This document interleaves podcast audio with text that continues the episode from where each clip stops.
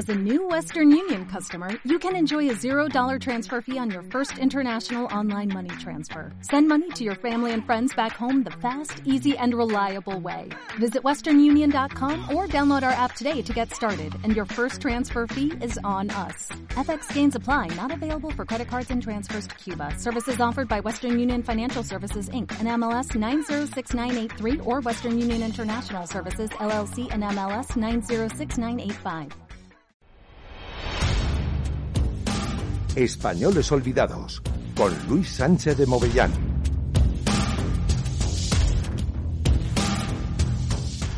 Muy buenos días, señoras y señores oyentes. Estamos en una nueva edición de Españoles Olvidados y hoy vamos a tratar de una autora charra, es decir, de Salamanca, Matilde Rafaela Cristina Cherner y Hernández. Bien, mm, el estereotipo femenino vigente en la centuria pasada, es decir, eh, la centuria del siglo, del siglo XX y del siglo XIX, es la mujer analfabeta, madre y esposa ejemplar, probablemente en este orden de, prioridades. Y en este sentido, Matilde Cherner, la autora que hoy vamos a tratar, como otras muchas mujeres de su tiempo, no responde a las pautas impuestas. Pero el hecho de decir muchas es una más, una fórmula de carácter reivindicativo que una aproximación a la realidad, ya que es una minoría insignificante la que accede a la cultura y de estas no todas ejercen de madres y esposas. Dentro de esta minoría culta hay otra minoría mínima, perdonen la redundancia, que es la que hace algo más que leer y escribir tarjetas de baile y aún son menos las que logran publicar sus textos y vivir de este trabajo.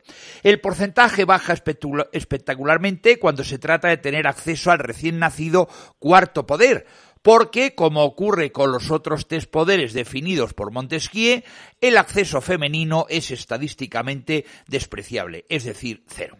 La prensa en el siglo XIX es fundamentalmente cosa de hombres, y no solo en lo referente a la dirección de los diarios y las redacciones, donde incluso podemos hallar alguna escritora, fundamentalmente en periódicos dirigidos a las señoras, pero ¿Cuántas son las mujeres que encontramos en la tribuna de periodistas del Congreso o en sus pasillos o participando de las polémicas y los acontecimientos políticos?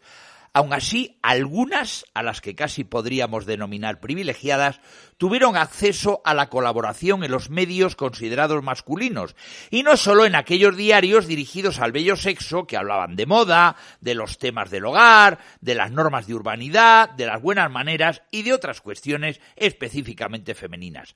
Cuando son ellas las que reivindican su lugar ejerciendo su derecho a defender una ideología, son anticanon y más aún cuando lo hacen, como es el caso de Matilde Cherner, para enarbolar la bandera del progresismo. Este es el anticanon de esta mujer objeto de nuestra comunicación, de nuestra exposición hoy. Esta escritora se aleja de la norma tanto en los datos que conocemos de su vida, veremos que son pocos, como en sus trabajos, aunque por otro lado sea inevitable encontrar en ella muchas de las características literarias y vitales propias de la época. Bien, mm, hay un suceso que nos llama la atención, luego haremos alguna incidencia en ello, que es la muerte repentina de Matilde Cherner, muere con 47 años, es una muerte que va a sorprender a sus contemporáneos e incluso se lanzan rumores de suicidio. No dejan de ser hipótesis, pero son, digamos, unas hipótesis de corte eh, romántico que han permanecido prácticamente hasta 1998, en la cual la investigadora, la profesora María de los Ángeles Rodríguez, va a localizar, hablaremos luego de él, el certificado de defunción de la escritora y donde podemos leer de manera eh, clara e inequívoca que muere de un aneurisma de aorta ventral.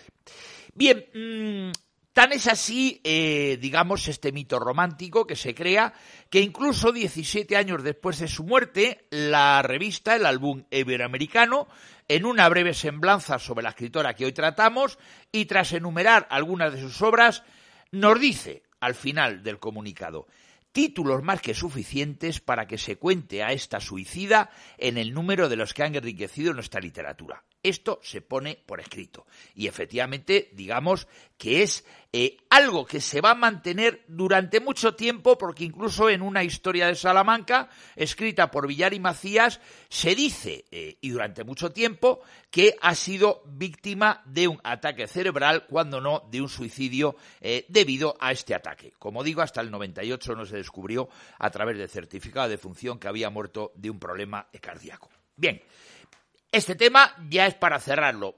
Matilde Cherner no se suicidó, murió de una afección cardíaca.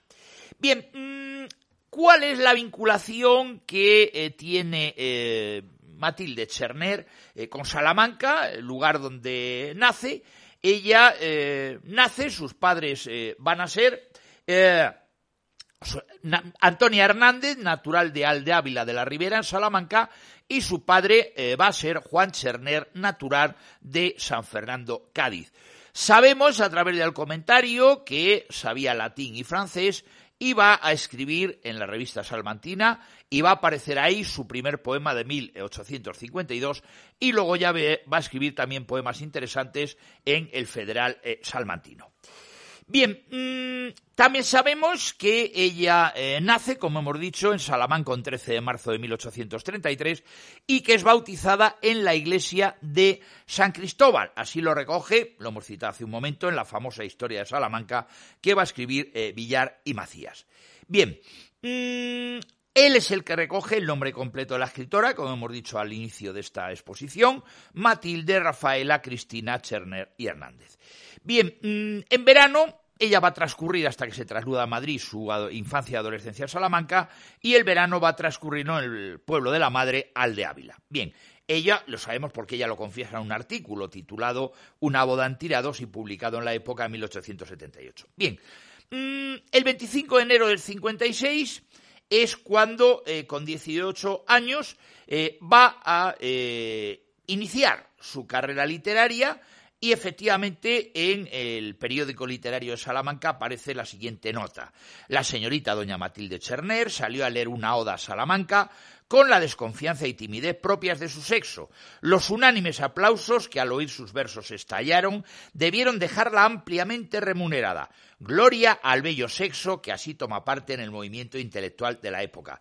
La verdad es que no voy a hacer ningún comentario acerca del machismo reclancitante, muy propio del 19, del redactor empeñado en convertir la desconfianza y la timidez en patrimonio exclusivo del sexo femenino. Hoy, desde luego, este comentarista no hubiera podido escribir lo que en aquel entonces escribió. Bien, eh, ¿Qué es lo que va a interesarnos de esta Oda Salamanca? Pues ni más ni menos que es el primer trabajo que Matilde Cherner va a dar a conocer en el público. Bien, Mm, como he dicho, no sabemos nada de una manera fehaciente acerca de la formación que recibe Matilde Cherner, las lecturas que van a despertar su vocación literaria. Lo que sí podemos concluir, evidentemente, es que eh, fue de formación autodidacta todo lo que leyó y efectivamente eh, debió ser mucho.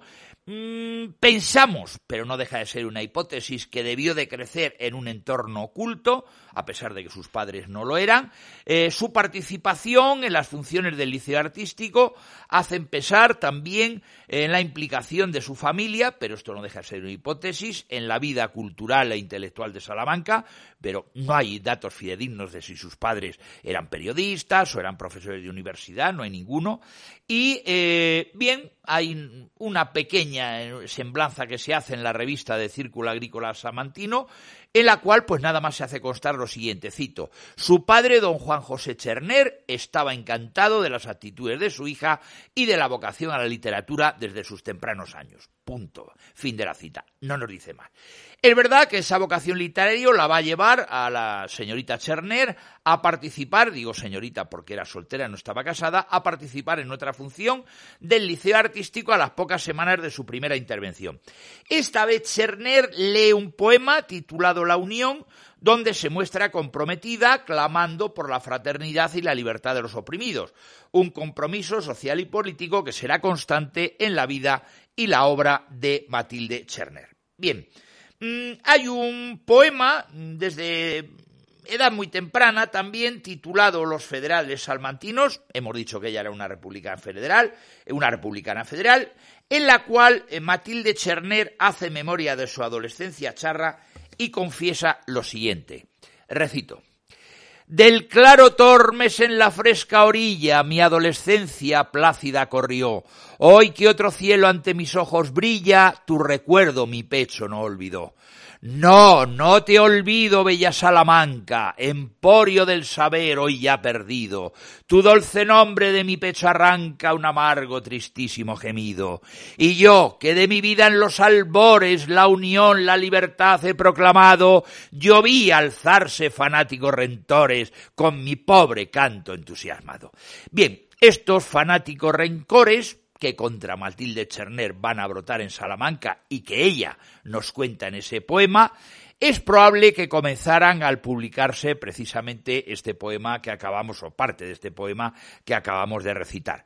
Bien, mm, la relación de Matilde Cherner con Salamanca fue siempre, vamos a decir, complicada, una complicación que se deja también ver en la breve semblanza sobre la escritora que hace la revista del Círculo Agrícola Salmantino. Hay una frase, la cito, que nos dice, aquí se ensayó en la novela sin que lograra por diferentes causas, ver publicada la primera que escribió. Es decir, que ni, ni, en su propia tierra natal la van a publicar su primer libro. Bien, la verdad es que el redactor del círculo, de la revista del Círculo Agrícola Salmantino, no nos eh, deja muy claro efectivamente el porqué o las causas que hicieron que no se publicara en su ciudad natal su primera novela. Bien, esta primera novela la escribe también muy jovencita, con 20 años. No se sabe nada del título, sí bastante de su contenido, porque la escritora lo va a contar muchos años después al hilo de una reseña de la novela Adriana de Bolsey, de la escritora Ventura Hidalgo, y en ese mismo artículo va a explicar sin tapujos las diferentes causas que vetaron en Salamanca la publicación de eh, su novela. Mm, bien, mm, digamos que fue una mezcla de intriga, de mal hacer por parte de los círculos intelectuales y bueno, pues efectivamente, eh, entre que ella era joven, entre eh, que había muchas envidias y que era una mujer, pues fin, eh, fue lo concluyente para que no se le publicara la novela. Bien, mm, la novela van a censurársela sin contemplaciones. En aquel momento estaba en vigor, recordemos, la llamada ley de imprenta de Nocedal, con una censura previa importante y eh, incluso la autora va a calificar esta censura como dura y sangrienta. Es verdad, mm, la verdad, no sabemos si esta ópera prima de Cerner no hubiera reunido mm, suficientes atractivos para haberla podido leer y no solamente eso, sino que además fue eh, censurada. La verdad, nada más que podemos decir que eh, nos enrabieta mucho no haber podido leer esa ópera prima de eh, la señorita Cherner. Bien. Imaginemos cómo era aquella Salamanca de mediados del 19 y podríamos hablar largo y tendido hay un artículo muy divertido, que no voy a hablar de él, de José María Hernández Pérez, que habla los salones donde bailaban nuestros abuelos. Eh, si leyéramos este artículo, por eso lo he citado, para que ustedes lo busquen, si quieren, eh, veremos que era una Salamanca, también muchas provincias de España, pequeña, chismosa, criticona, con su toquecito envidioso, Imaginémonos dentro de ella a la jovencísima Cherner con sus poesías, que podríamos decir que eran libertarias, y con una novela censurada bajo el brazo. Desde luego no es difícil imaginarnos el río de miradas torcidas y de fanáticos rencores, como nos dice en el poema, discurriendo contra ella por las calles de la ciudad. Bien, Aun así, Matilde Cherner va a vivir en Salamanca hasta la muerte de sus padres eh, y bueno, de hecho en la misma revista del Círculo Agrícola Salmantino, que era una especie de novela del corazón provinciana del momento, eh, nos dicen textualmente, muertos sus padres y enajenado su pequeño patrimonio, se trasladó a Madrid. Bien, mm, con lo que ella eh, saca de la venta de lo, de lo que tenían los padres en Salamanca y con el manuscrito de su primera novela inédita bajo el brazo, Matilde Cherner se lanza a la aventura y se marcha a Madrid dispuesta a hacer realidad su sueño de ser escritora. La verdad es que no se sabe tampoco con exactitud en qué fecha se va a instalar Cherner en Madrid, pero queremos concluir que en las proximidades de 1870, porque es cuando van a aparecer los primeros artículos de ella en la prensa madrileña. En la capital de España, Matilde Cherner va a empezar a relacionarse con algunos escritores del momento, así lo afirman en, el, en la publicación del álbum iberoamericano, Cito conocidos literatos Manuel Fernández y González, José Marco, Nicolás Díaz Pérez, Luis Vidar y Enrique Rodríguez Solís, con quienes debatía largamente y siempre con lucidez cuestiones políticas y de crítica literaria. Fin de la cita. Que Matilde Cherner se ocupara de cuestiones de crítica literaria y publicara diversos trabajos en este campo es un hecho que la distingue. El grueso de la obra de Matilde Cherner está dispersa como pasa en todas las autoras de estos momentos, del siglo XIX, incluso de primeros del XX, va a estar dispersa entre las páginas de revistas y periódicos publicados entre 1870 y 1880. De hecho, es que en esta época no había una costumbre, que, como hay hoy o a finales del siglo XX, que era hacer libros que recopilaran los artículos escritos en prensa. Era algo que no se llevaba. Bien, el primer artículo de la escritora que hemos encontrado es La fiesta del Corpus, publicado en mayo de 1870 en la revista La Moda Elegante, periódico de las familias, una publicación femenina que entre vestidos, miriñaques y sombreros de última moda ofrecía artículos diversos y novelas por entregas. Cherner colabora con diferentes publicaciones, la Ilustración Federal Republicana, la Ilustración Popular, la Ilustración de la Mujer, Revista Semanal de Literatura, Revista Contemporánea, Revista de España, El Periódico para Todos, La Época, Hoja Literaria, El Demócrata Semanario Republicano y otras tantas publicaciones. Y de vez en cuando envía colaboraciones desde Madrid a periódicos de su tierra, El Eco del Tormes o El Federal Salmantino. Solo con leer el título de algunos de estos periódicos basta para darnos cuenta de la carga política e ideológica que van a contener muchos de sus escritos. Cherner lo he dicho y lo vuelvo a repetir, era una republicana democrática federal convencida. En la ilustración de la mujer, Cherner publica Las mujeres pintadas por sí mismas, cartas a Sofía. Y aquí va a desarrollar sus reflexiones acerca de la educación de las mujeres, reivindicando, por ejemplo, que no se luche solo para lograr que se generalice la formación universitaria de la mujer, sino que las mujeres puedan sacarle partido a esa formación alcanzando el derecho y la libertad de trabajar ya que el espacio público no tenía por qué ser solo de los hombres. Cuentan en la época hoja literaria que pocos días antes de su muerte, Matilde Cherner acudió a la redacción de la que era colaboradora y entregó su último artículo, titulado Profesión de Fe.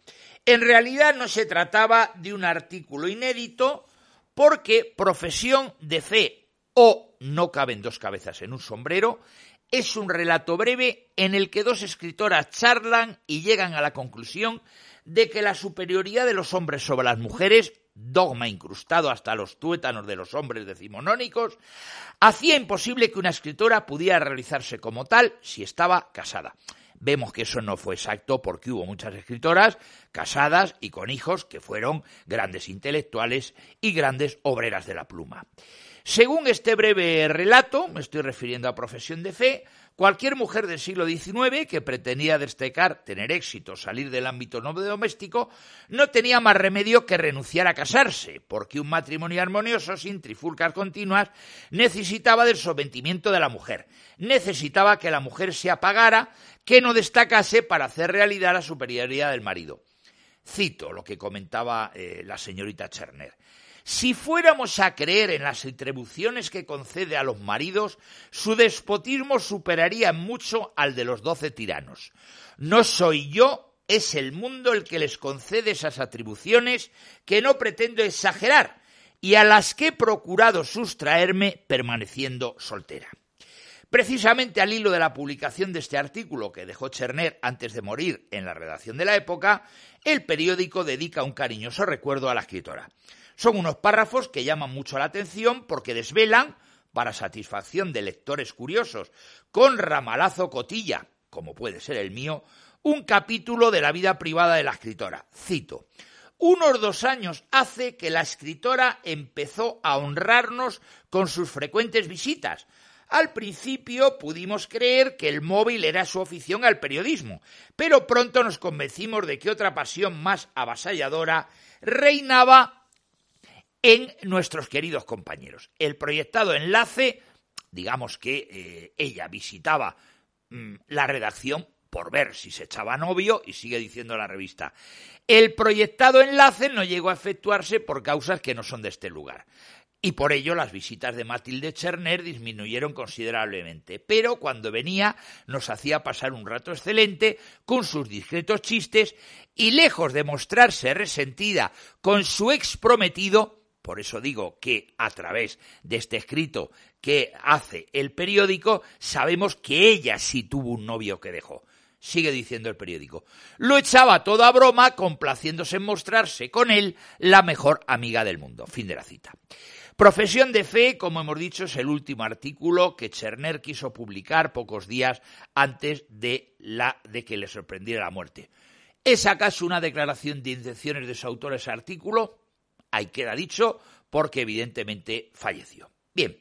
Mm, para que veamos cuáles son las guerras sucias de los escritores, que ella también lo sufrió.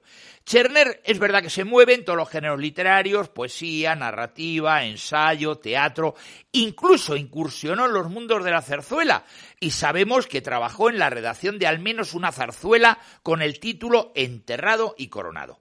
Murió, la verdad, sin lograr la aspiración de ver representadas en los teatros madrileños alguna de sus obras, pero dejó testimonio del compadreo feroz que rige los mundos literarios y de la rivalidad rayana en la competencia desleal que se cuece entre literatos. Echando un breve vistazo a los artículos, poemas, relatos de Maltí del Cherner, nos damos cuenta enseguida de que era una persona que no huía de los conflictos, polemizaba con quien hubiera que polemizar y afrontaba con energía los reveses que recibía, que la verdad no fueron pocos. En 1872, en un intento de dar el salto a los escenarios, Cherner presenta al Teatro Español de Madrid un drama titulado Don Carlos de Austria. A través de este artículo es cuando nos vamos a enterar eh, de alguna de las curiosas reglas del teatro español. Y, por ejemplo, una de las reglas era que no puede ser puesta en escena ninguna obra de autor desconocido si no es patricionada por un renombrado literato. Es decir, tenías que tener la figura de lo que hoy también funciona el sponsor, el patrocinador.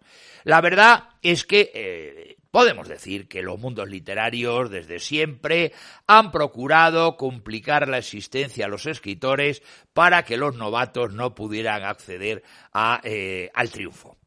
Cherner va a buscar el preceptivo apoyo de renombre y cuando lo consigue lleva su drama al teatro español.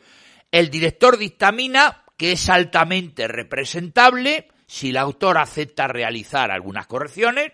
Cherner no tiene ningún problema, acepta esas correcciones, pero el problema se desencadena porque el renombrado literato que patrocina a Cherner es muy amigo de Núñez de Arce, ¿Y qué es lo que sucede? Que en aquel momento Núñez de Arce ha entreado al Teatro del Circo su drama El, haz de leña, que trata sobre el mismo asunto histórico que el de Cherner.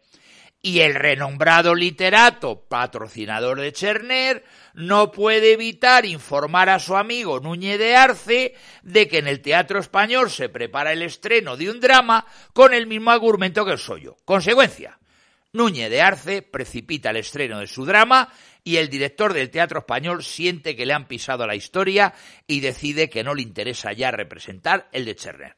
Es decir, Núñez de Arce se ningunea a la propia Cherner y con un adelanto de la, eh, del estreno de su obra, digamos que boicotea la del propio Cherner. Pero Cherner, ¿qué es lo que va a hacer? No se rinde y somete su drama a diferentes opiniones para ver cómo puede mejorarlo, hacerlo más atractivo y volverlo a intentar. Y así nace un segundo drama completamente renovado y con otro título, como hombre, no como rey. Cherner termina este drama en 1879 y otra vez lo presenta al Teatro Español. Y fatalidad de fatalidades y casualidad de casualidades donde las haya. Núñez de Arce decide reestrenar El haz de leña siete años después de su estreno Y consecuencia, o segunda consecuencia, Matilde Cherner se ve obligada a retirar otra vez su segundo drama de los escenarios del español. En marzo de 1873 le sucede a Matilde Cherner otra peripecia. Se hace famosa su acusación de plagio contra Agustín Fernando de la Serna por una eh, obra en la cual se titulaba La Cava, que ella también va a entregar eh, al Teatro Español, y el Teatro Español no se interesa por su obra, pero al poco tiempo estrena otra sospechosamente similar a la de Cherner, escrita, como hemos dicho, por Agustín Fernando de la Serna. Cherner no se amilana, se enfurece y pone un comunicado en la prensa acusando a la Serna de plagio. La Serna se revuelve contra ella con toda la artillería. Justifica los parecidos clamando que se trata de un episodio histórico, que además el teatro español conoce su obra antes que la de Cherner y que varios escritores conocían también su drama antes que la de Cherner. Lo cual llevó efectivamente a que la cava tampoco se, eh, por tercera vez, pudiera ser estrenada eh, en, el teatro español. La verdad es que Matilde Cherner, efectivamente, aunque luchó con mucho encono, por tercera vez no consigue eh, que se represente una obra suya en el teatro español. Bien. Que Matilde Cherner escribiera de política, que ejerciera la crítica literaria, que defendiera su obra, la verdad es que no sentaba nada bien. De hecho, Leopoldo Alas Clarín arremete abiertamente contra ella en 1879, en un artículo que escribe eh, Leopoldo Alas, Las literatas, entre otras lindezas del tipo, escribe la literata como el ángel y mejor como la vieja, carece de sexo. O también dice, la mayor parte de las literatas son feas y califica a Matilde Cherner como escritora de menor cuantía. La verdad es que aquí el autor de La Regenta, en fin, no estuvo muy acertado. La verdad es que, pobre Clarín, víctima del recalcitrante machismo decimonónico, escribió este artículo de las literatas es un artículo que ha envejecido fatal y que a la luz del siglo XXI deja a su autor, a Leopoldo Alas, en muy mal lugar. Bien, mm, también hay una historia de eh, Matilde Cherner como agente secreto en Marsella al servicio del republicanismo. Sabemos que efectivamente en el año 79, en septiembre, estaba ella en eh, Marsella viviendo y que efectivamente eh, va allí a ser miembro de una conspiración a través del cónsul, en fin, el, eh, que la obligan a marchar enferma, casi desnuda, ha perdido todo su, equipaje, pero la verdad es que tenemos eh, poco tiempo y bueno, pues simplemente comentar que ella colaboró de alguna manera en algunas de las, de las conspiraciones republicanas que había en España. La verdad es que Matilde Cherner no tenía muchos amigos, bien, ella nos dice en una carta a Senjo Barberi lo siguiente, tengo muy pocos amigos, aunque dijera ninguno, no mentiría, y cuando manifiesto mi estimación y simpatía a una persona digna de ella, sufro mucho, me duele mucho el alma si aquella persona no me corresponde. Bien, eh, se recogen tras la muerte de Cherner el 15 de agosto del 80 algunas sentidas necrológicas. Es muy eh, curiosa la insistencia que se va a tener en efectivamente decir que era una mujer muy triste. De hecho, Mesoneo Romanos escribe, hoy esta amena y laboriosa escritora, arrebatada por la muerte, no deja en por de sí familia, amigos ni protectores, solo tiene el olvido más injusto. Por eso aprovecho la ocasión de dedicar este único recuerdo a su memoria. Y para ir terminando, y concluyendo, la verdad es que puede que Matilde Cherner no tuviera dinero, puede que no tuviera protectores y a lo mejor no tuvo muchos amigos, pero estaba llena de talento, ilusión y valentía. Luchó toda su vida por la igualdad entre hombres y mujeres y por erradicar las injusticias del mundo. Escribió y se movilizó por la libertad, la democracia y por la España federal sin rey en la que creía. Su vida y su obra fueron siempre fieles a sus principios y creencias y logró su sueño de escribir, aunque en vida ella misma siempre quisiera llegar más lejos. El el corazón literato debe ser siempre inconformista. Hasta aquí no tenemos ya más tiempo. Eh, la eh, sesión de hoy de Españoles Olvidados y en este caso dedicada a la poetisa charra, a la poetisa y escritora y periodista nacida en Salamanca, Matilde Rafaela Cristina Cherner y Hernández.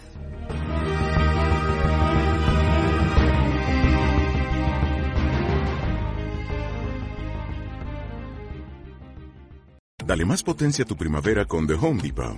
Obtén una potencia similar a la de la gasolina para podar, recortar y soplar con el sistema OnePlus de 18 voltios de Ryobi desde solo 89 dólares. Potencia para podar un tercio de un acre con una carga. Potencia para recortar el césped que dura hasta dos horas. Y fuerza de soplado de 110 millas por hora. Todo con una batería intercambiable. Llévate el sistema inalámbrico OnePlus de 18 voltios de Ryobi. Solo en The Home Depot. Haces más. Logras más.